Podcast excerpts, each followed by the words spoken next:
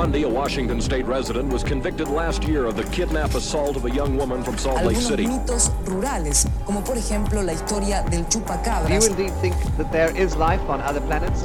goes on in San Francisco for the man known as the Zodiac Killer. De la comisaría tercera de San Isidro vivía Robledo. Earlier today, Milwaukee's police chief provided more details on a case he says filled him with utter horror.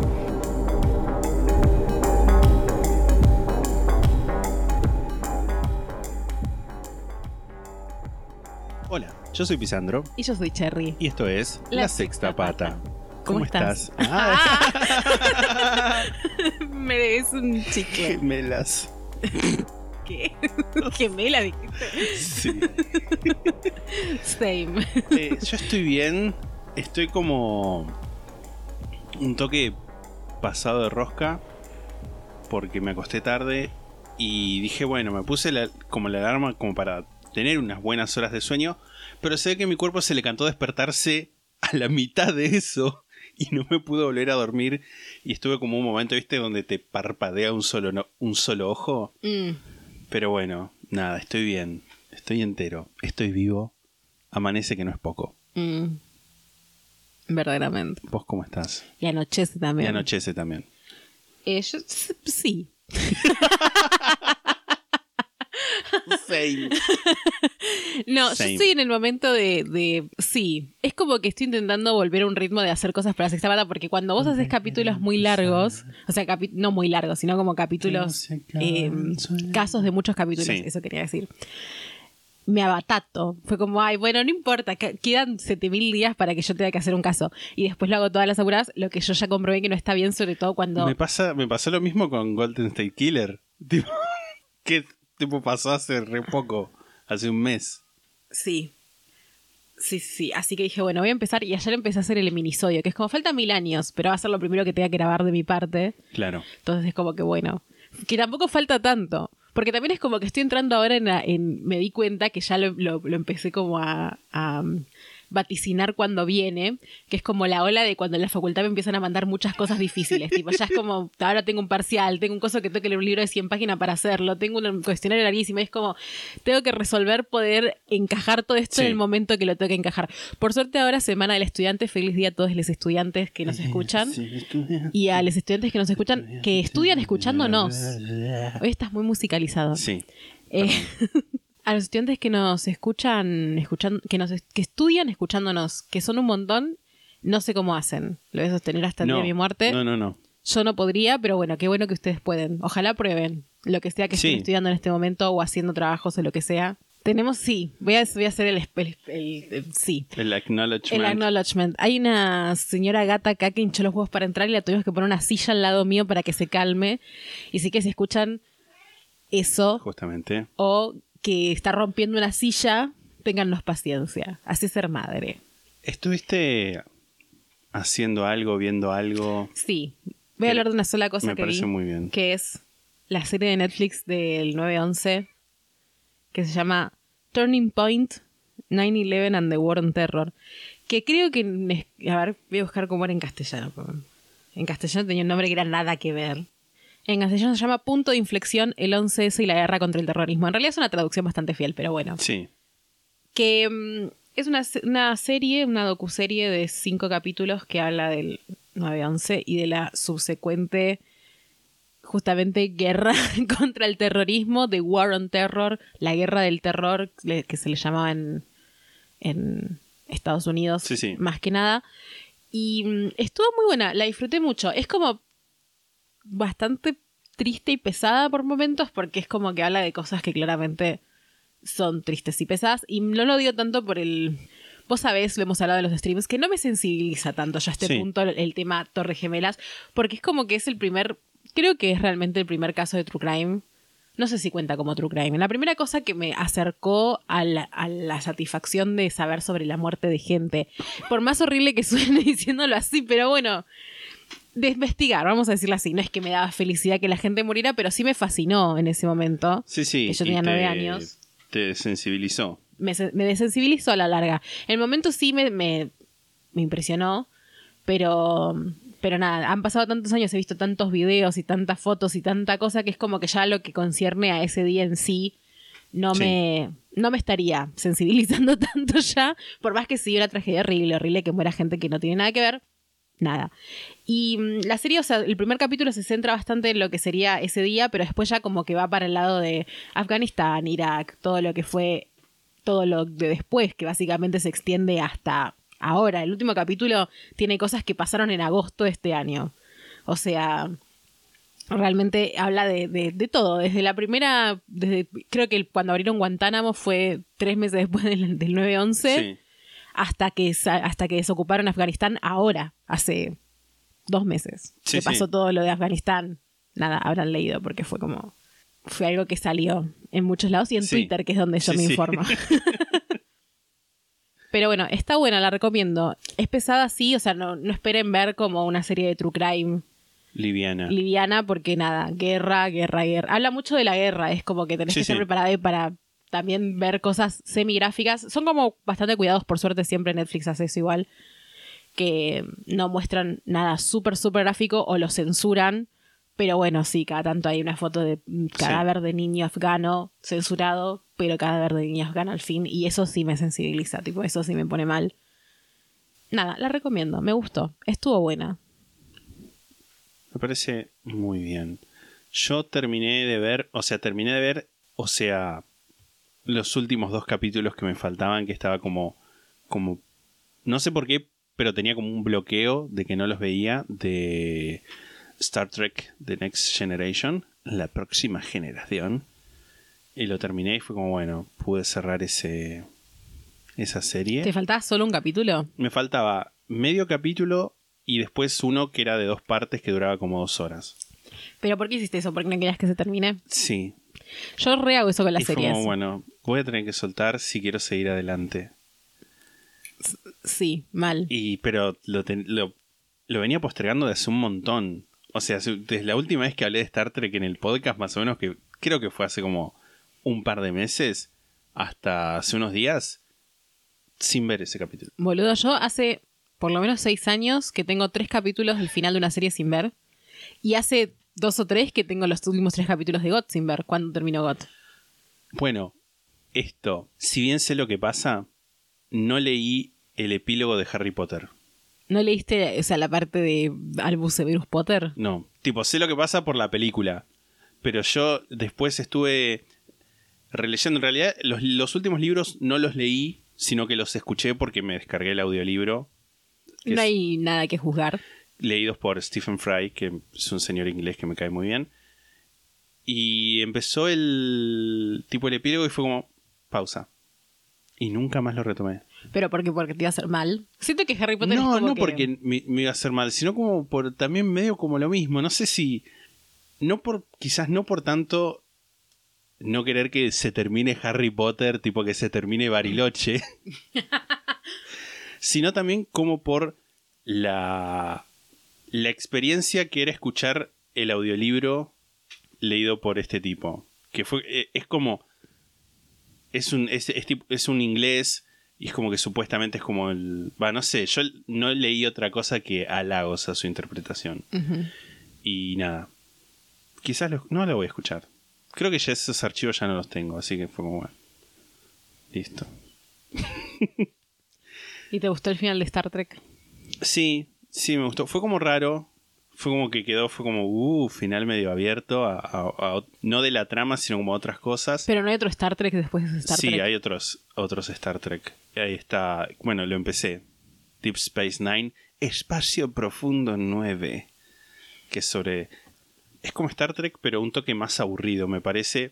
Porque están como en una estación espacial, no están viajando. Igual vi un solo capítulo. Y ya como que el que es como el protagonista, tipo el comandante, me cayó un toque mal. Es un tipo que está medio traumado porque se le murió la esposa. ¿Es el Horrible pelado? todo. No, el pelado es el de la que terminé Picard, recién. ¿no es? Picard, exacto. Este, este no me acuerdo el nombre de, de esta persona. Y nada, pero también después sé que están las películas de Star Trek, así que por ahí vea cronológicamente esas. Nada, eso, la vida. Y también estuve jugando al Townscaper. Townscaper se llama, que es un jueguito en el que básicamente tipo vas haciendo clic y vas construyendo un pueblito. Y empecé como una especie de, de pueblo distopía de, de novela para jóvenes adultos. Tipo medio juegos del hambre, ese tipo de cosas. Donde hay una, una casta que está por encima de todos, tipo geográficamente. Y abajo está la gente que no le, no le llega la luz del sol. Y es como una especie de ciudad-estado portuaria que está en el medio del mar. O sea, el, el juego está en el medio del mar, pero esto suma la narrativa que, que me creé. Eh, Me gusta que sos como un niño que te divertís con el juego, pero más te divertís con tu imaginación. es muy sano eso. literal. Literal es tipo, le compré unos patines al nene y está jugando con la caja. Así que nada, yo creo que en algún momento, cuando avance con la construcción, voy a dar a conocer al, al mundo no solamente lo que construí, sino la historia detrás de eso, el lore. Escribí una novela y ya fue. Sí, me hago rico. Sí, boludo. Tu momento. El young, el young adult como género. Bueno, no sé si ya está tan en boga, pero igual. La gente lo compra. Alguien lo va a comprar, olvídate. Antes de sumergirnos en el capítulo en sí, en el caso en realidad, porque el capítulo ya, ya habría empezado, le, le queremos mandar un saludo de cumpleaños a Kata, que cumple el 23 de septiembre, o sea, cumple después de que sale este capítulo. Que los cumplas feliz. que nos mandó su hermano un mensaje dice que escuchan escuchan juntos Ay, qué lindo. Va, no sé si escuchan juntos puse, pone que, que- que pone que los dos escuchan Ok. yo bueno, interpreté yo ah ya- no sí pone que escuchan juntos Ah, ok. pone que escuchan juntos Yo ya me estaba jun- yo ya me estaba imaginando tipo ritual familiar de bueno, el domingo con el almuerzo. no sí escuchan juntos capaz debería leer todo el mensaje antes de empezar a hablar eso siempre es lo ideal bueno nada feliz cumpleaños adelantado creo no sí, Sí. Para Cata, eh, no sé cuántos cumple, pero feliz cumpleaños y saludos también para Fede, su hermano, que nos mandó el mensaje. Gracias por escucharnos en fraternidad. Mm, Cata sí es, o sea, not all catas, pero había una cata que fue un que adivinó después, eh, fue- eh, o sea, ya viendo un, una ganadora, las pistas. Bueno, ¿Será la misma? Será la misma. Y Catas hay. Pero Pisandro, qué duda cabe. Y otra cosa más, un anuncio que tenemos que hacer en relación al sorteo de los 100 miembros del club es que están en tratativas el premio que dijimos que... El premio sorpresa. El premio sorpresa. Así que a la brevedad, más temprano que tarde, van a tener noticias sobre esto.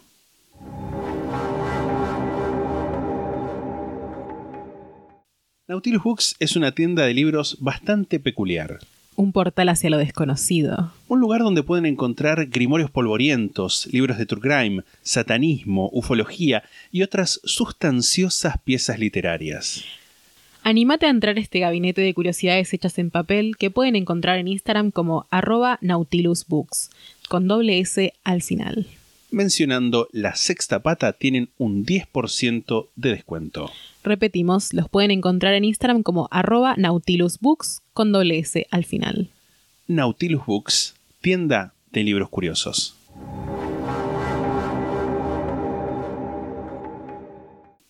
Y después de estos anuncios, vamos a, a ir a lo que es la tercera parte del caso O.J. Simpson. La semana pasada terminamos con O.J. finalmente en custodia policial después de una persecución media absurda por Los Ángeles.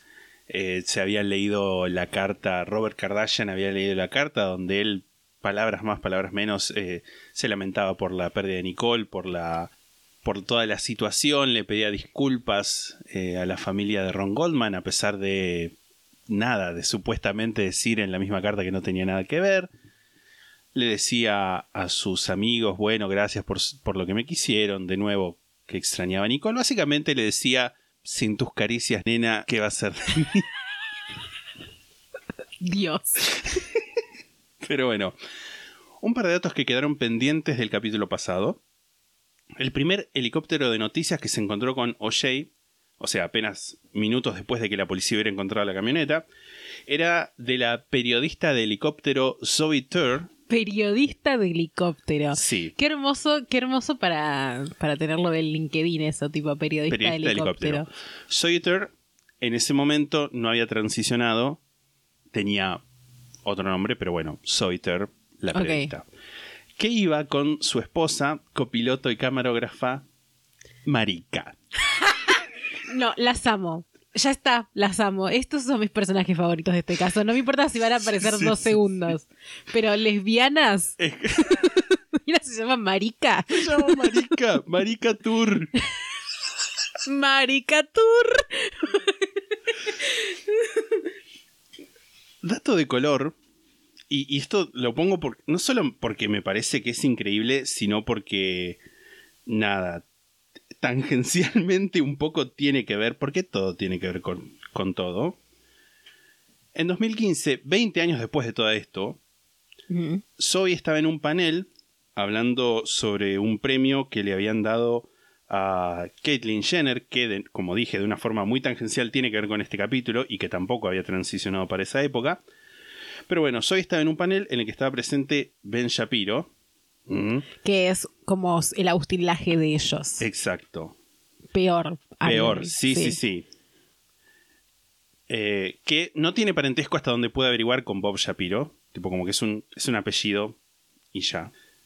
Y obviamente el tema que estaba hablando Ben Shapiro, que es este, este comentarista de derecha, era sobre la genética. Porque se estaba hablando, bueno, justamente sobre la transición de Caitlyn Jenner. Zoe le dice a Ben que no sabe de lo que está hablando, que no sabe de genética. Ben le responde, ¿cuál es su genética, señor? Creo que lo vi ese video. ¿Es esa persona? Es esa persona. A lo que La amo mal. Zoe lo agarra detrás del cuello, no de una forma violenta, pero sí bastante intimidante, que te voy a mandar la foto ahora para, para revivirlo, y le dice, You cut that out now, or you'll go home in an ambulance. O sea, o la terminás con eso ya, o te vas a ir a tu casa en una ambulancia.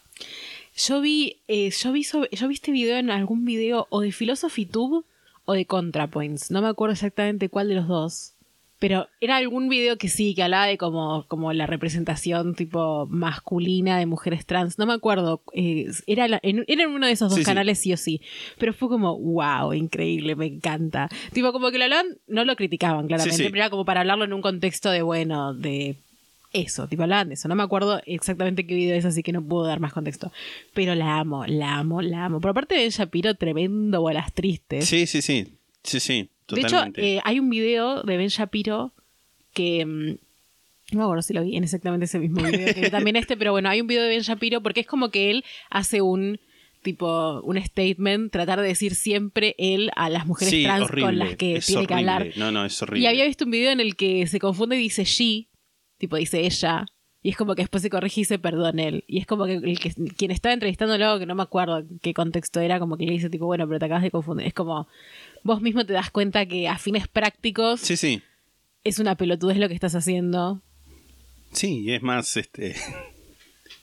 e- e- es energía que estás gastando al pedo para hinchar las pelotas. Sí, básicamente, es, es un hinchapelotas, es eso. Más que un transfóbico, es un, es un jede, boludo. sí, sí, sí, realmente. Qué denso, boludo. o sea, Y, y nada, estoy, yo de todo esto me enteré de casualidad. Porque si yo. Que también es algo que después voy a hablar sobre el capítulo. Ella era la periodista de helicóptero, ¿no? Ella o era de- marica. no, ella era la periodista de helicóptero. Tipo, ella y Marica fueron las primeras que encontraron a, a OJ apenas después de que hubiera sido la llamada de la policía. O sea, lo encontraron a OJ calculando que iba a ir para el lado del cementerio donde estaba enterrado Nicole. Que fue lo que hizo. Tipo, fue hasta el lado del cementerio donde estaba enterrado Nicole y después de ahí fue volviendo hasta la casa en Brentwood. Y Zoe dijo, para mí va a ir ahí. Y dicho y hecho, lo encontró. Ojo de loca, no se equivoca. Totalmente. Pero, como decía, él- estaba leyendo sobre el caso y encontré el nombre con el que, que usaba antes. Y estuve a punto de ponerlo. Y, y nada más porque quise googlear a Marica, Porque quién no querría. fue que encontré a Zoe. Zoe. Y ahí empecé a leer todo esto y fue como, wow, y me puse a ver el video. ¿Vos ya habéis visto el video? No lo había visto nunca. Pero bueno, nada. Aristas. arre. Increíble video, búsquenlo si pueden. Sí, totalmente. Yo la foto te la mandé. No sé si subirlo o no. Yo por mí la subiría. Sí, subila para que entiendan Para qué que video entiendan, tienen que sí, ver. Pero bueno, ya que mencionamos a Caitlyn, vamos a hablar sobre eso. Para el año 1991, Robert Kardashian se había divorciado de su esposa Kristen, conocida por todos como Chris, Kris Jenner. Y ella, se casó, y ella se casó con Caitlyn, que de nuevo, en ese momento, no había transicionado. Tobin dice algo que voy a citar textual. Extrañamente, Kardashian, o sea Robert, parece haber tenido un ataque de pobreza durante su divorcio. ¿Qué? En su declaración entregada el 11 de enero de 1991, escribió que había sido despedido de su trabajo el diciembre previo. Estoy desempleado y no tengo ingresos, decía el documento. Sin embargo, al momento de los asesinatos, Kardashian vivía en una gran casa en Encino, su casa suburbana, y su Rolls Royce se convirtió en parte del paisaje en la cárcel del condado. Porque iba tipo a visitar, Tipa, porque sí tenía trabajo. Lo iba a visitar O'Shea, tenía un Rolls Royce, tenía una recasa, pero nada, tipo, Ah, un sorete. el ataque de pobreza, tipo, encima le dice, eh, no, eh, no ataque, tipo, stroke of poverty, tipo, como un infarto de pobreza. Infarto, otra que el infarto Otra que el planero. infarto planero, exacto. Para abril de 1991, Chris se había casado con Caitlyn, deportista olímpica y ganadora de la medalla de oro en decatlón en los Juegos Olímpicos de Montreal de 1976, y aparentemente Robert estaba muy celoso por esto, sobre todo por la relevancia mediática que había tenido la pareja, por unos infomerciales de ejercicios en los que participaban, tipo Let's Get Physical. Una fuente cercana a Kardashian habría dicho que este caso era su forma de superarlos. Esto era mejor que infomerciales. Quedaste re pegado por siempre encima, amigo. Sí, sí, sí. Encima, de que sos un pelotudo. Bueno, quizás es porque sos un pelotudo. Quizás es porque sos un pelotudo. No sé si te lo detuviste a pensar. En paz descanse igual, ¿eh? Murió Robert Kardashian. El señor, sí. Ay, no sabía. Murió en el 2005, 2006, por ahí. Bueno, sí, que paz descanse. No sabía. No, no- confieso que no sé tanto sobre la vida de la familia Kardashian en general. O sea, todo lo que aprendí es contra mi voluntad, básicamente. Same. Volvamos ahora al relato, hashtag no fue magia. Una vez arrestado Jay, el 20 de junio, se estableció una audiencia preliminar para 10 días después, o sea, el 30. El mismo día que se fijó la fecha de la audiencia, tanto el equipo de la ya oficialmente defensa como la fiscalía dieron conferencias ante los medios. Bob Shapiro, casi apagado, le dijo a la prensa que no había, que no había hablado en gran extensión del caso con O'Shea y que al momento de organizar la defensa no descartaba ninguna posibilidad, incluyendo declarar insanía. En su intento de mostrarse más como alguien que buscaba la verdad, como si yo, tam- yo también quiero saber qué pasó, que mostrándose como el abogado de O'Shea, Bob lo que hacía era terminaba condenando y perjudicando incluso más a su cliente que beneficiándolo. Como diciendo, sí, bueno, vamos a ir por esto. O sea, no sé, qué sé yo, a mí me gustaría que mi abogado salga a decir no es mentira todo. Pero bueno, ¿Este hombre quién es? Perdón. este es Bob Shapiro. Ok, Que puede que no sea la conferencia específica de prensa del 20 de junio. ok. No encontré, tipo, traté de buscar alguna. Me parece que no Como es. de la época, es Claro, es de la época. O sea, es del, del caso. Es relativa al caso, pero no sé si es exactamente de esta conferencia de prensa. Eh, pero no sé, tiene cara de apagado en esta foto. Fue como. Sí, parece un poco un muñeco de cera, que yo creo que igual el, Sí. toda la gente de Los Ángeles parece un poco un muñeco de cera. Totalmente. Sobre Ben Shapiro, Tobin dice: Sus amigos podían rápidamente catalogar sus faltas, su grandioso ego, su obsesión consigo mismo y su excesiva comodidad con las ambigüedades morales de su trabajo. Bob tomaría cócteles con Hitler, decía la esposa de uno de los abogados que lo conocía. wow. Una amiga la esposa. Una amiga, realmente. Por su parte, el equipo de la fiscalía no se quedaba atrás. Jill Garcetti La, la verdadera Garchetti, boludo. Claro, totalmente. Aquí, ahí te mandé, te mandé una foto de él, que era el fiscal de distrito, frecuen- frecuentaba canales de televisión afirmando que no le iba a extrañar que en cualquier momento O'Shea confesara haber cometido los asesinatos, pero que de alguna forma buscara desligarse de la responsabilidad. O sea, quizás declarando insanía, diciendo no, no sé qué me pasó, tu- tuve un, un Delirio desmayo, cósmico. un delirio cósmico, etcétera. Eh, wow. Gil Garcetti tiene cara de Gil Garcetti. Marsha Clark también hacía lo mismo. Dos días después del arresto, decía, fue asesinato premeditado, fue hecho deliberada y premeditadamente. Esto es precisamente de lo que fue acusado porque eso es lo que vamos a probar. Al igual que O'Shea hablando a solas con los detectives, Lange y Bannater, ¿te acordás de esa entrevista de media hora? Este tipo de declaraciones era como un, un curso de acción que no le servía tanto a la fiscalía, porque por un lado, si efectivamente llevaban a cabo ese argumento y no otros, como por ejemplo, no sé, emoción violenta o algo así, que si bien son como atenuantes en la causa, el objetivo es como demostrar que él fue el que lo hizo, medio que le están dando un aviso a la defensa de, bueno, vamos a usar este argumento. Y por otro lado, si decían una cosa y después en el juicio planteaban otra, perdían el apoyo que podían llegar a tener entre el público en general, que en un caso de este calibre es importante. Y esto, vamos a ver, es una de las fallas principales del equipo de la Fiscalía, la, la, arrogancia, la creencia de que el caso iba a quedarse dentro de los márgenes estrictos de lo que fue el asesinato de Ron Goldman y Nicole Brown. Y esto no es algo que la Fiscalía desconocía, porque si vos me decís, bueno, no sabían que podía llegar a pasar esto, ponele que está bien. O sea, es, es más entendible. Gil Garcetti había sido elegido fiscal de distrito de Los Ángeles en 1992, unos meses después de los disturbios por la absolución de los policías que habían atacado a Rodney King. Que recordemos, es lo que dijiste. En el primer capítulo. No, segundo. En el segundo. En el segundo capítulo. Y en 1993 fue el juicio contra los hermanos Menéndez, que es un caso del que va a hablar Cherry en algún momento, que también se convirtió un toque en un circo mediático y en el que la fiscalía tuvo problemas. O sea, sabían que los medios eran un arma de doble filo. ¿Por uh -huh. qué seguís haciendo esto, Garchetti? Arre. y hay un detalle particular, y es el hecho de que Garcetti no había nombrado oficialmente a Marsha como parte del equipo de la acusación. Ella, no sé si se acuerdan, esto lo conté en el primer capítulo, había hablado con Bannater cuando Bannater había encontrado las huellas, eh, los rastros de sangre y el guante en la casa de O'Shea, la llamó a Marsha porque ya habían trabajado en un caso anterior para pedirle su recomendación. Ella había hablado esa vez y había seguido y había seguido con el caso durante la primera semana, como que se quedó ahí. Claro, dijo, sí, sí. ya estoy acá, así que bueno.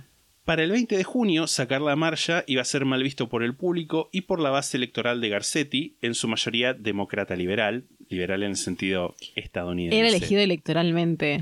Los fiscales de distritos, en la mayoría, hasta donde tengo entendido, en la mayoría de las ciudades de Estados Unidos son elegidos por el voto. Ok. Y si no es en la mayoría, por lo menos en esta época, en la década de los 90, en California, específicamente en Los Ángeles, era así. Uh -huh. Además, también había una amiga de Marsha que se llamaba Lynn Reed, había denunciado a Garcetti varios años antes, acusándolo de discriminación sexual a la hora de dar ascensos, como que ascendía solamente a los, a los tipos y no a las chabonas. es posible que si ahora la sacaba Marcia, eso se percibiera como una represalia o un castigo por ser amiga de la persona que la había denunciado. O por ser mujer. Por ser mujer, claro. Pero bueno, sobre todas las cosas, el caso parecía que iba sobre ruedas, la evidencia estaba a su favor, O'Shea básicamente había confesado al escaparse, y Shapiro nunca había llevado un caso de asesinato a juicio, lo que hacía él siempre trataba de retrasar esa instancia hasta que el caso dejara de ser noticia, y ahí buscaba llegar a un acuerdo con la fiscalía. Vamos a hablar un poco sobre Marsha Clark, te voy a mandar una foto. ¿Qué ademán está haciendo esta mujer en la foto? Mostrando, por lo que yo interpreto, cómo fue que le cortaron el cuello a Nicole Simpson. Ah, a Nicole. Brown. Ok, ok. Como que la agarró, como que está, está como, tiene toda la pinta de que está diciendo, tipo, la agarró. Le cortaron la garganta de aquí a acá. Totalmente, ese es el gesto. Ese es el gesto. Marsha nació el 31 de agosto de 1953 en Alameda, California. Trabajó como abogada de defensa criminal, mayoritariamente defendiendo gente que era enjuiciada por venta o posesión de drogas. Como que no, no tenía problema en eso. Sí. Sin embargo, el quiebre fue cuando participó en el juicio de un tipo que efectivamente había matado a una mujer. Como la evidencia de la fiscalía era muy poca, en la firma de abogados donde trabajaba, le encargaron que escribiera una moción pidiéndole al juez que desestimara el caso. O sea, defendiendo a un tipo Defendiendo a un tipo, sí, sí. Marsha escribió una moción que era imposible que fallara, pero cuando estaba trabajando en eso se quebró. Sintió que no podía seguir trabajando en eso y su esposo le dijo, seguí que tenemos que pagar el alquiler. Un amigo. Ella efectivamente presentó la moción y que, que fue aceptada con el- por el juez. Y después de eso decidió dejar de trabajar este, en ese estudio y pedir trabajo en la fiscalía. Marsha no quería hacer trabajo civil, lo suyo era estar en una corte criminal, pero no quería estar del lado de la defensa. Brevemente voy a contar uno de los casos en los que trabajó.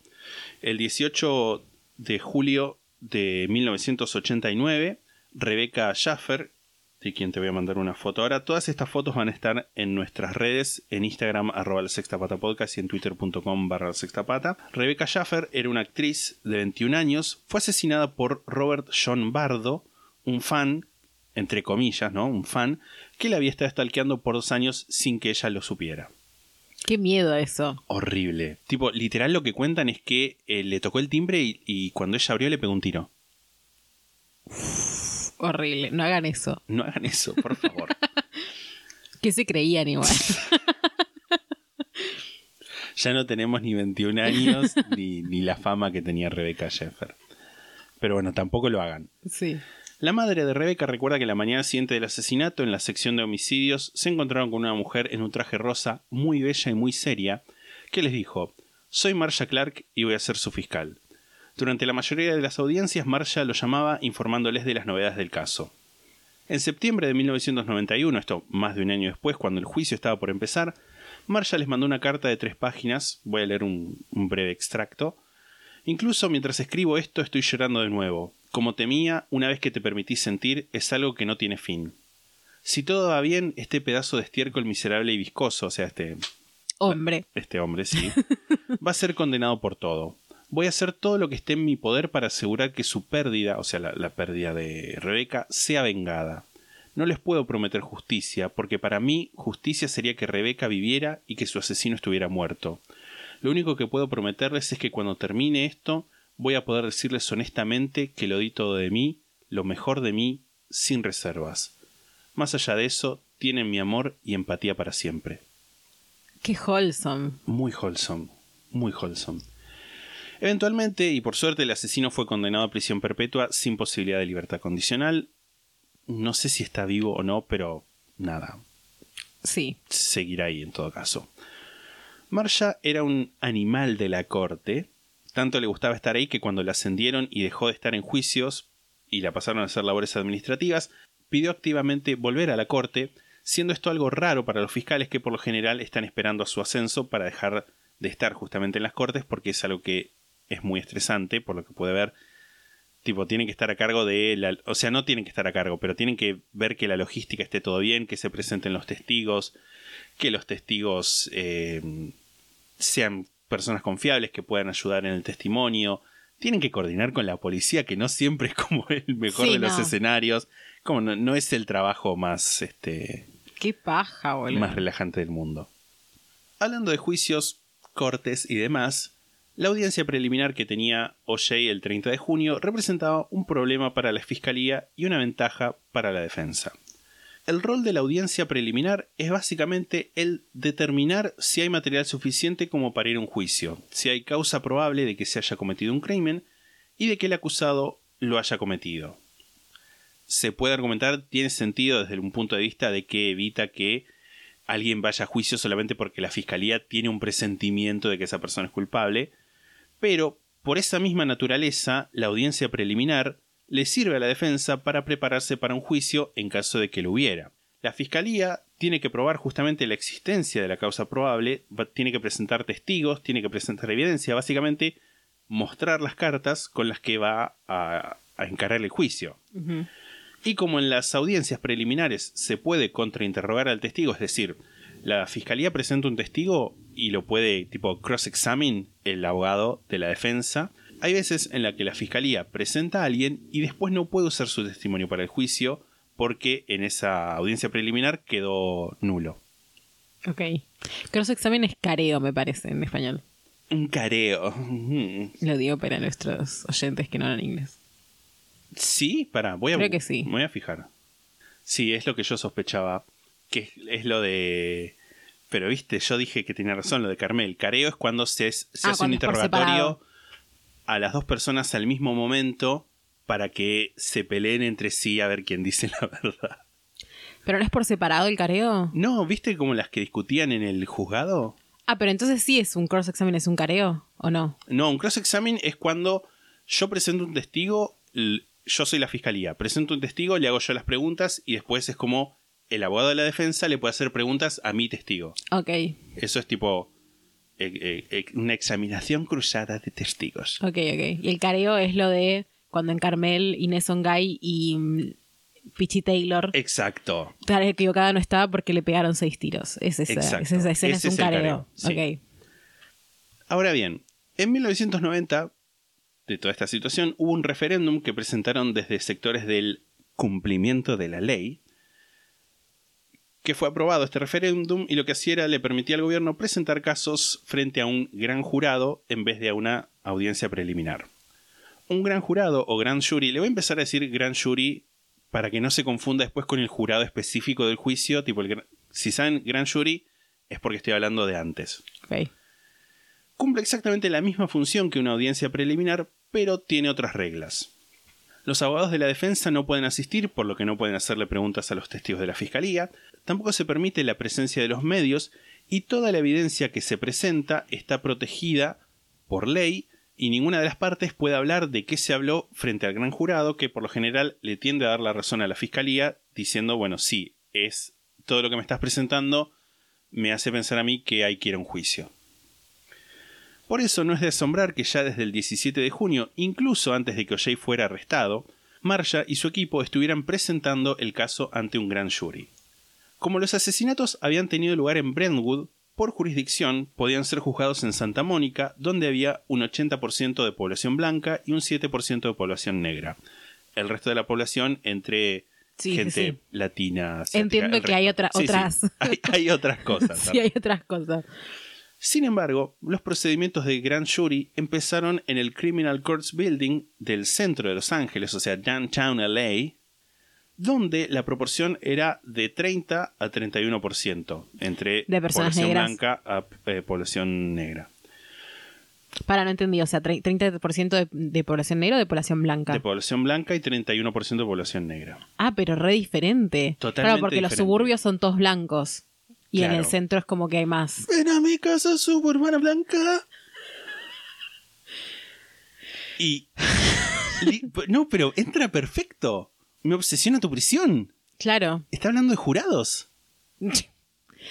Es Mariposa Ponte habla de O.J. Simpson, es eso. Es tipo, acabamos de descubrir la verdad que ¡Wow! Patricio Rey. Patricio Rey. ¿Cómo se llama este? El Indio Solari. Uy, el bullying cósmico que me voy a comer después. El Indio Solari, muy peronista, muy, muy aguante la patria, bien que habla de O.J. Simpson en sus casos, al final, En un cipayo en sus canciones. en sus reina. canciones. eh, un cipayo eh, cantautor. Todo lo que estoy diciendo es un chiste, lo aclaro. Sí, sí, sí, por favor. La confusión entre Patricio Reite y Patricio. Sí, eso fue real. Eso fue real, sí. Pero bueno, estamos en condiciones de decir que ven a mi casa suburbana, me obsesiona tu prisión, es hacer el juicio en los suburbios y presentarlo Me obsesiona tu blanco. prisión, que es de, de- que tratan mejor a la gente porque son todos blancos. Claro, es exacto. eso. Sí, sí. Pero bueno, una de las preguntas que surgen del caso y que, y que es, es señalado como tipo, bueno, uno de los errores de la fiscalía, es por qué decidieron juzgar a una celebridad negra frente a un jurado mayoritariamente negro. O sea, tengamos en cuenta que siempre lo que se busca en los jurados es que representen la composición socioeconómica del lugar donde son. O sea, en Santa Mónica el jurado iba a ser un 80% de población blanca porque eso era lo que el- había en el territorio, digamos. O sea, el- la defensa buscó que se hiciera en un lugar donde era más posible que hubiera jurados negros. No, Al revés. la fiscalía lo llevó ahí. Ok, la fiscalía, ¿por qué? Bueno, hay varios factores. Qué bueno que preguntaste eso. Hay varios, hay varios factores que contribuyen a eso, la mayoría de los cuales en sí escapaban al control de la, de la fiscalía. El primero y principal es que el edificio de la corte en Santa Mónica había sido dañado en un terremoto. That's America for you. Sí. America. América. Las oficinas de la fiscalía estaban inutilizables, o sea, las oficinas de la fiscalía en ese edificio de la corte, y en términos generales el edificio no estaba en condiciones de recibir la atención mediática que el caso iba a tener. No sé si es porque era una cuestión de que si entraba mucha gente se derrumbaba o qué pena con la visita que el edificio está maltrecho. Pero bueno, como que decían, no estaba en condiciones el edificio. Sí. En la corte del centro además había detectores de metal que habían sido puestos específicamente para casos de mucha prensa, tipo para evitar, no sé, que vaya alguien con un arma y, y mate a alguien. Sí. Y además, en ese edificio, en el edificio de- del centro de Los Ángeles, era donde estaban las oficinas de la unidad que tenía a su cargo Marsha. Por último, había una sala de gran jury en el centro y no en Santa Mónica, y generalmente los casos que se confirmaban ahí tenían su juicio después en ese mismo edificio, o sea, en el centro. Era como medio inescapable hacerlo en el centro. Pero Garcetti, por su parte, habló con la prensa y les dijo que quería que el juicio se llevara a cabo ahí porque una condena lograda ahí iba a tener más credibilidad que una lograda en Santa Mónica. Recordemos nuevamente el caso de Rodney King, cuyos atacantes blancos fueron absueltos por un jurado mayoritariamente blanco. El tema es que, nada, como que iba avanzando el caso y como que la prensa le decía, che, pero vos sos boludo, ¿por qué hiciste el caso acá? Y finalmente ahí fue cuando tuvo que admitir todo esto que les conté antes, lo de lo el edificio, la situación edilicia, lo de los detectores de metal, como diciendo, bueno, tuvo quedó para la mierda porque tuvo que admitir que en realidad no es que él quería, no le importaba tanto que el juicio fuera tuviera credibilidad y quedarían con sus votantes, eh, sino como que bueno, no había otra. Pero, pero la trató de disfrazar. Sí. Entiendo. ¿Quién no ha hecho eso igual, eh? ¿Quién no ha y hecho una oportunidad eso? y la tomó. No sé, igual siento que está bien que no le hagan hacer un juicio. O sea, a ver, adelantándome, claramente no voy a intentar no spoilear, pero bueno, Sí. ya sabiendo que claramente eh, quizás en este, en esta ocasión jugó muy en contra, pero como en líneas generales siento que es justo que si sos una persona negra te hagan Sí. un juicio en el que hay jurados negros y no sean todos jurados blancos, porque es como que ya sabemos la, el bias que tiene la gente blanca al respecto. Exacto. Pero bueno, también como que esa es una de las cosas que me entra a... como que me juega a mí en, en el sentido de decir, bueno, pero él, te- si te acordás, él no era negro, él era OJ.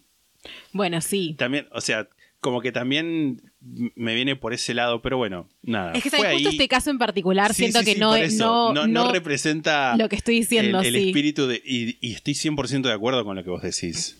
Uno, o sea, en el, en el tema de los de los jurados, uno tiene que ser juzgado por sus pares, tipo gente como uno.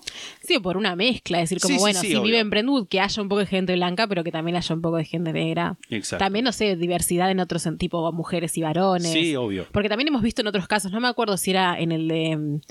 En el de. El Dingo, de Dingo Ate My Baby, Ate My Baby, el de Saria Chamberlain. Sí. Que creo que ahí, que ahí conté que el jurado creo que era solo eh, mayormente Sí. de mujeres y que había sido como una cuestión. Creo que fue ese. Que bueno, en ese también es como estamos analizando casos particulares y capaz es como que justo en los casos particulares esto es como que... Sí, sí, obvio. Pero bueno, sí, en general.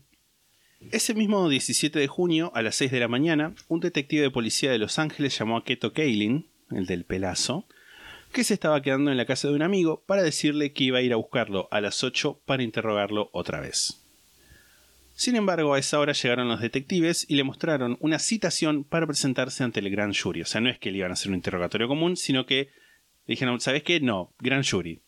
Te vamos a presentar ante un gran jurado. Entre la llamada y la llegada de los detectives, Keito había logrado conseguir un abogado criminalista y habían quedado en encontrarse en la oficina de la fiscalía. Mientras lo esperaban, o sea, mientras Keito y, y Marge estaban ahí esperando la llegada del abogado, Keito intentó hacer small talk, o sea, tipo como una Charla. charla banal con ascensor.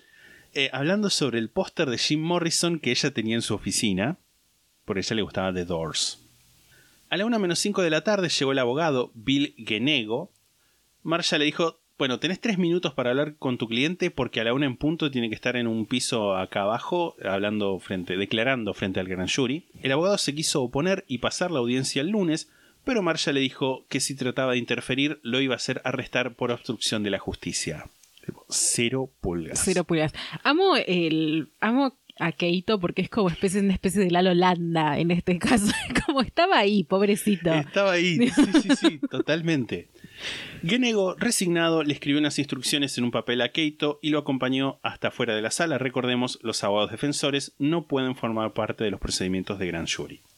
Después de que se hubieran tomado sus datos y juramento, Marcia empezó el interrogatorio y Keito respondió a todas y cada una de las preguntas. Por consejo de mi abogado, debo negarme respetuosamente a responder y afirmo mi derecho constitucional a permanecer callado. Que Marcia, esto es como una cosa interna que cuento, Marcia le preguntó, ¿tenés algo escrito ahí? haciéndole notar a todo, el, a todo el, el gran jury, a toda la gente que había ahí, que efectivamente lo que tenía, la respuesta que la tenía anotada, porque nada. No es por como que era a raro que Sí. Keito hablar en esos términos. Claro, sí, sí, sí. Bueno, es que no es por defender a Keito ni a Jane ni a nadie, pero bueno, está en derecho, realmente tiene el derecho de no responder y realmente pienso, pobrecito quedó Sí. repegado. Y no, ya voy a, Ok. voy a hablar eso. Lo que se conoce, bueno, eso de afirmar su derecho constitucional a permanecer callado, lo que se conoce como plead the fifth o invocar la quinta en referencia a la quinta enmienda de la Constitución, no una quinta. Eh, la quinta enmienda de la Constitución de Estados Unidos que establece que ningún individuo puede ser forzado a testificar en su contra. Keito fue declarado en desacato y llevado frente a otro juez. No me termina de quedar en claro si es que en, en el gran jury hay un juez o no, o si esto en particular dijeron, bueno, vamos a otra sala del mismo edificio. Claro, pero el caso igual debe tener asignado un juez, por más que, que capaz no esté presente en la sala. No. No funciona así en Estados Unidos. O sea, eh, sí, pero, en este, pero todo lo que es preliminar son otros jueces Ah, ok. que los del juicio en sí. Ok. Pero bueno, fueron ante otro juez. Ante este otro juez, la fiscalía argumentó que Kaylin no tenía derecho a invocar, o sea, Keito Kaylin no tenía derecho a invocar esta quinta enmienda porque no era sospechoso, sino solamente un testigo. La, la protección constitucional lo que te dice es que, bueno, vos no podés decir nada que eh, sea como. eh, Claro, que sea declarar en tu propia contra. exacto, exacto, declarar contra, contra sí mismo. Sí, entiendo. El abogado de Keito argumentó que él había sido tratado como un sospechoso esa mañana y que había sido duramente interrogado frente al gran jury, dándole esto todo el derecho a negarse a responder. El juez estuvo de acuerdo y le permitió a Keito declarar el lunes siguiente. Y es como que cuentan que tipo el juez dijo, bueno, sí, no le va a hacer mal tomarse un fin de semana, ¿qué va a hacer? ¿Va a escaparse? Ja, ja, ja. Y como que toda la audiencia se rió. tipo, todos se Pero rieron. esta gente es toda boluda. o sea. Aparte es re foreshadowing. Contame, a ver qué pasó. No, no, no se, no se Ah, escapó. Pero era como que todos se reían de, jaja, mira este boludo, se va a escapar. Pobrecito, O sea, pobre boludo. Un Realmente poco pobre. Me da pena, boludo. Quedó repegado. Cuando cayeron que querían que estaba drogado por cómo hablaba. Era tipo. pobre, realmente me da pena. O sea, es como que. Pero bueno, le permitió declarar el lunes. La audiencia entró en receso hasta ese momento, o sea, dijeron, bueno, receso hasta el lunes cuando venga este tipo a declarar, pero antes de terminar, el juez le contó a todos los presentes que O'Shea había sido encontrado y que en ese momento era parte de una persecución en las autopistas de Los Ángeles, o sea, esto pasaba en era a la simultáneo. vez. Era la vez todo. El lunes, Keito testificó. Dijo básicamente lo mismo que le había dicho a los detectives en el primer interrogatorio. Después de las 9 de la noche, o sea, al final del recital del ba- de baile de la hija de O'Shea, él y O'Shea habían ido a McDonald's, habían vuelto a la casa a eso de las 21.40 y después a eso de las 22.45, las 10.45 de la noche, cuando estaba hablando por teléfono, escuchó los golpes en la pared de su habitación. ¿A qué hora volvieron de McDonald's, se supone? A las 21.40. Ajá. O A sea, las una hora después sería. Exacto. A las 23 ayudó a O'Shea a poner su equipaje en la limusina que lo iba a llevar al aeropuerto para ir a Chicago. O sea, el testimonio lo que hacía era dejaba sin establecer el paradero de O'Shea en el horario en el que los asesinatos habían tenido lugar, es decir, entre las 10 y cuarto, 11 menos 20 por ahí, 20, 20 voy a decirlo entre 21 entre 22.15 y 22.45 más o menos es donde se calculaba que habían estado los habían sido cometidos los asesinatos. El testimonio de Keito decía, bueno, yo no sé dónde, dónde estuvo O'Shea en, en esos... Bueno, bien por él de al menos Sí. no, no haber flashado como, ay, lo tengo que defender. Sí, totalmente. Otro testigo ante el gran jury fue Jill Shively. Te voy a mandar una foto de ella. El 12 de junio había estado muy engripada y no había comido casi nada. Una lesbiana. Perdón que lo diga así. No, no, está bien. No me consta. No me puede Cara ser. tiene. Puede ser. A eso de las 22.45 de, de la noche, ¿no?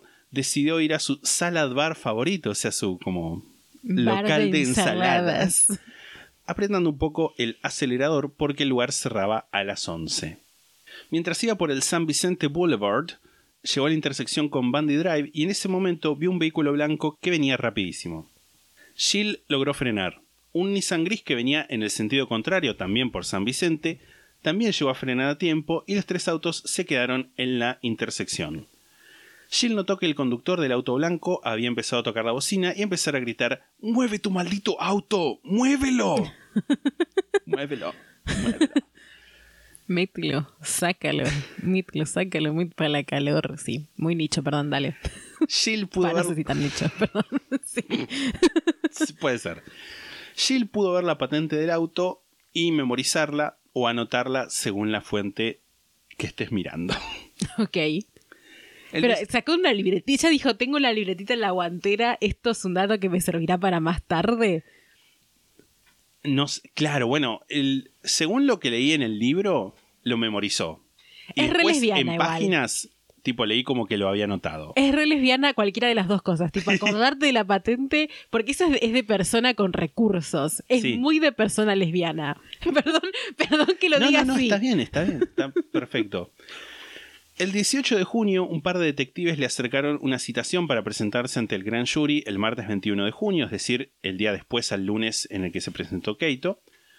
Pero para el 19, o sea, el día siguiente al que le mandan la citación, su nombre ya se había filtrado a la prensa y periodistas le estaban tocando la puerta a montones.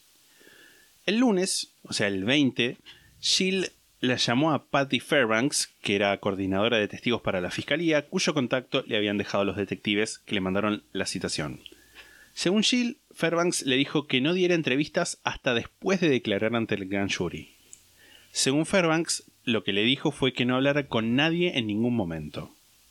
Le haya dicho cualquiera de esas dos cosas, Jill, el 20, decidió dar una entrevista en el programa Hard Copy para ganar un poco de plata. ¿Sabes qué? Me parece bien. Sí, es la foto, de hecho la foto que te mandé dice abajo creo que copyright hard copy, le mandamos un saludo a la gente de este programa que ya no existe. Asumo. El 21 por la mañana, Jill se entrevistó con Marsha antes de declarar. Marsha le preguntó si había hablado con alguien sobre el tema de su testimonio, a lo que Jill respondió que solo con su madre. Después de eso, declaró. A la tarde, Hardcopy presentaba la entrevista y Marcia, furiosa, la citó al día siguiente y Jill, que se había asustado, fue con su mamá. Cuando le preguntaron por qué había mentido, dijo que había entendido mal la pregunta, que había pensado que Marcia le había preguntado con quién hablaste primero sobre este caso y no con quién hablaste sobre este Mm. caso. Marcia le dijo que volviera al día siguiente, el 23, para presentarse nuevamente ante el gran jury, y ese día Marcia le preguntó frente al gran jury por qué no había sido del todo honesta cuando le habían preguntado si había hablado con alguien más, a lo que Jill respondió que estaba cansada, que no había entendido la pregunta y que como sabía que la entrevista iba a salir al día siguiente, no había intentado ocultar nada. Tipo diciendo, yo como, como diciendo, bueno, hubiera sido inútil que yo hubiera intentado ocultar esto porque la entrevista iba a ser pública en- al día siguiente. Marsha le pidió a los miembros del gran jury que desestimaran todo el testimonio de Jill, argumentando que su labor como fiscales es presentarles solamente evidencia en la que estén 110% seguros en relación a su veracidad y confiabilidad. En su libro Without a Doubt, sin, lugar a dudas, sin ninguna duda, Marsha cuenta cómo el día siguiente que saliera en la entrevista en Hard Copy, recibió un fax de un actor llamado Brian Patrick Clark, tipo con E al final, no como es- Claro, Clarke. En el fax, Brian le decía que Jill era una mentirosa, una fabuladora, y que lo había estafado haciéndole creer que tenía un guion de una película, todo esto respaldado supuestamente por pruebas. Pero ¿qué tiene que ver igual? Bueno, la, la historia es como que fue supuestamente, ¿no? Jill fue a fue con Brian y le dijo, sí, sí, escribí, escribí esta película y me la están por comprar por esta cantidad de plata. Che, ¿no me prestás 6 mil dólares mientras tanto?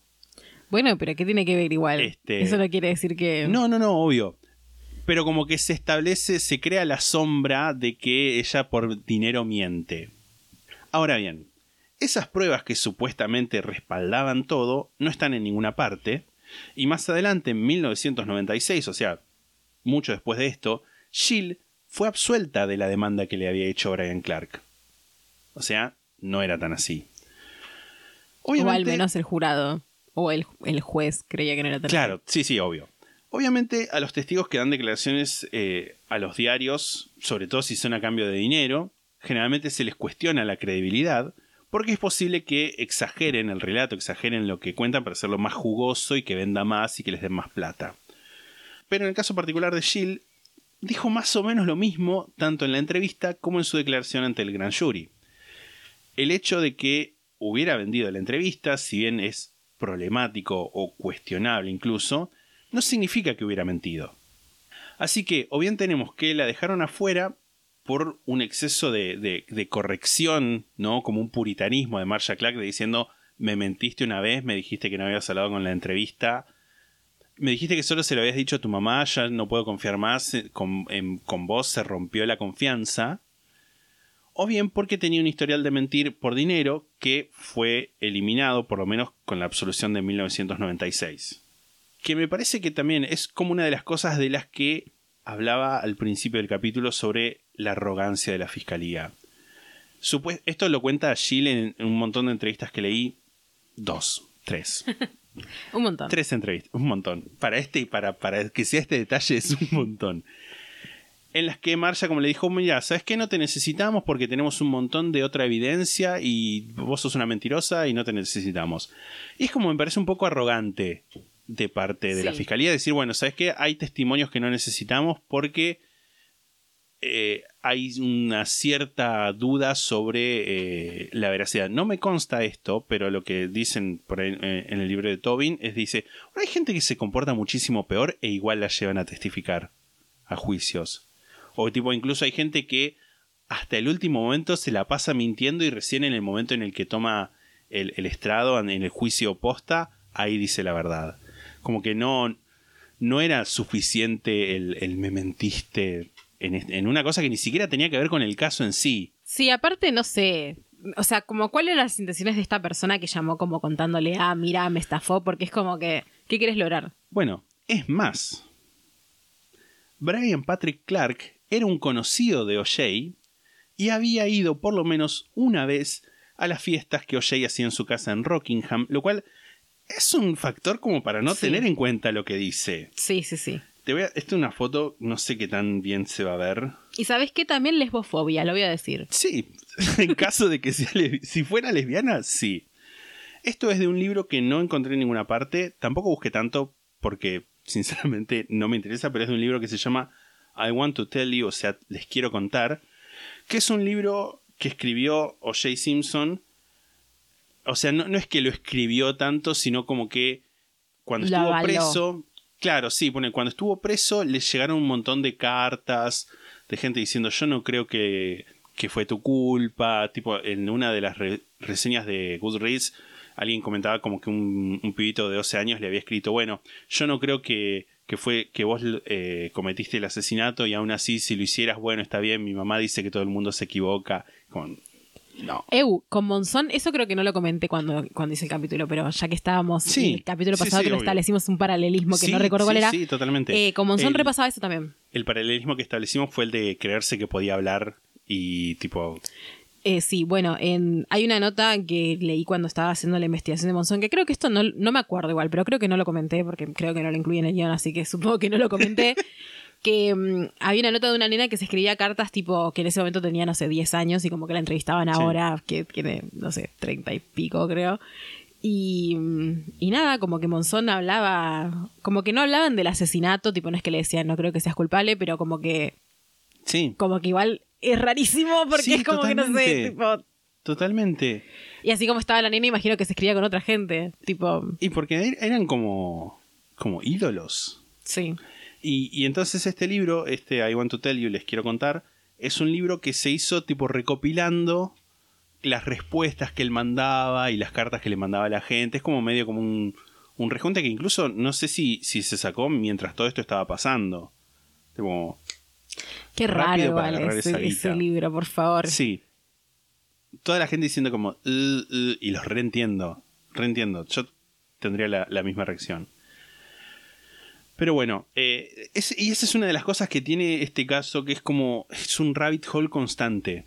O sea, estaba escribiendo sobre Jill, que es una cosa de, fue a declarar de una entrevista y dijeron que no servía su testimonio. Y voy a buscar una foto y encontré tres entrevistas y dos artículos donde se hablaba del caso y los tuve que leer Sí. porque me cambió, realmente me cambió la perspectiva que yo tenía. O sea, para mí, con todo el respeto que, le tengo a Jill ahora, para mí nada más era una boluda que había metido la pata y que había dejado a la fiscalía sin otra opción que descartarle el testimonio. Y no, no es así. Y todo es así en este caso. O sea, no me, no me estoy quejando, pero es como... eh, Busco una foto o, o- o algo sobre Marica Marica. y me entero lo de Zoe, y me entero de la transición, y me entero lo de este panel en el que hablaban de Caitlyn Jenner, que está relacionada también con este caso. Es como. ¿Sabes ¿pueden qué es parar? esto? ¿Sabes ¿Pueden qué es esto? Es endogamia. Es endogamia. Porque así como Es existe una endogamia. endogamia lésbica de Mar del Plata, Argentina y diría el mundo, existe una endogamia de famosos. Totalmente. Sobre todo de famosos que viven en Los Ángeles. Debe ser un eh, cogedero entre primos esa, esa ciudad. Es lo único que voy a decir. Por más que sí, vienen, ay, vienen de todos lados. No, terrible endogamia. Sí. Peor Y- que el lesbianismo. Ya el lesbianismo está mal y esto está peor. Sí, sí, y es como que todo tiene relación con todo. Y es como, literalmente me estoy acordando, porque en un momento me empezó a leer la cabeza. Y me estoy acordando y me empezó a leer la cabeza ahora de nuevo, es como tipo como un dolor como acá. El laberinto. El laberinto. Este, y por eso, en parte también por mi salud mental, voy a terminar acá este capítulo.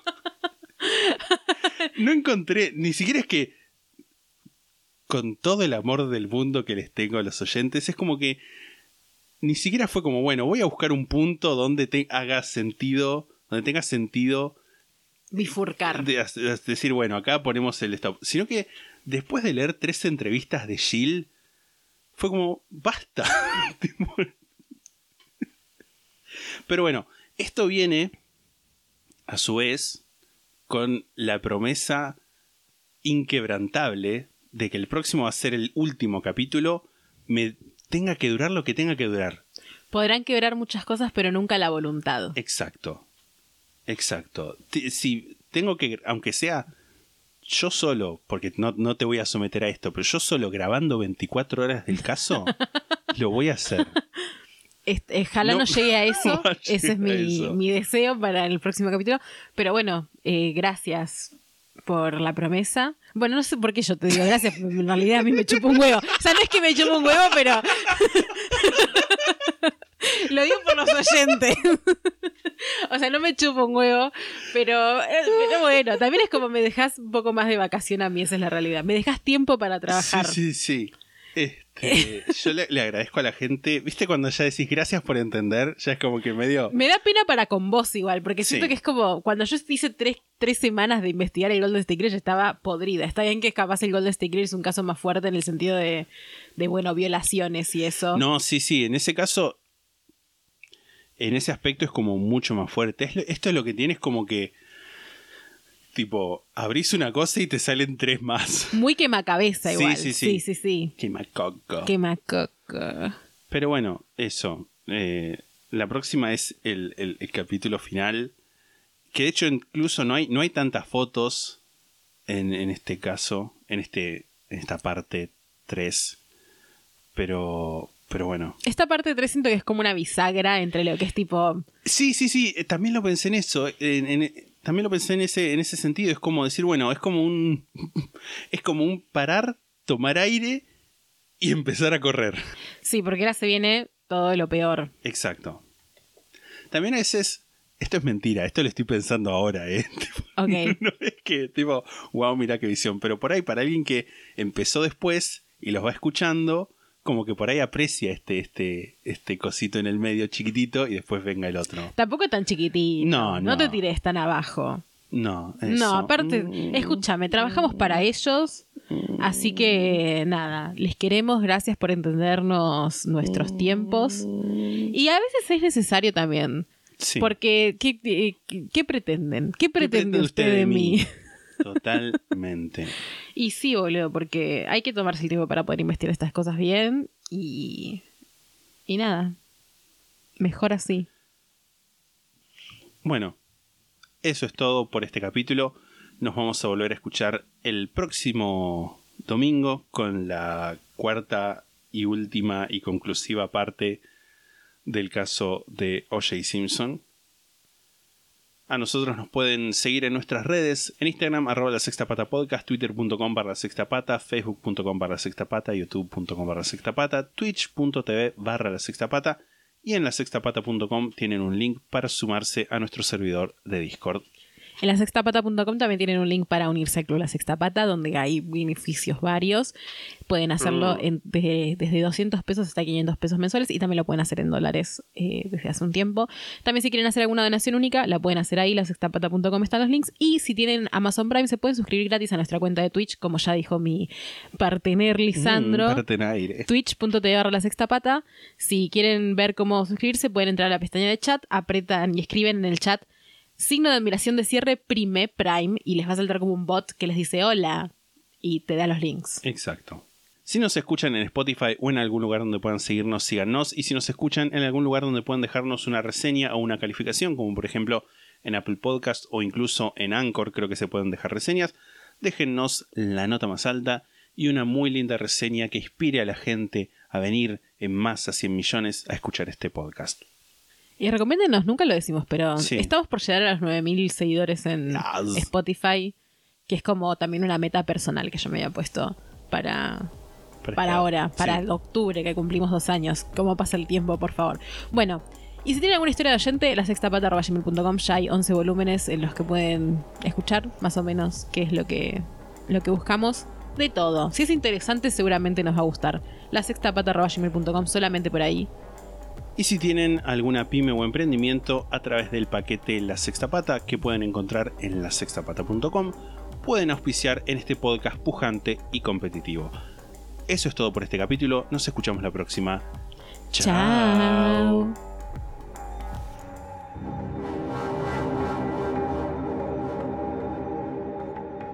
La Sexta Pata se graba en la ciudad de Mar del Plata.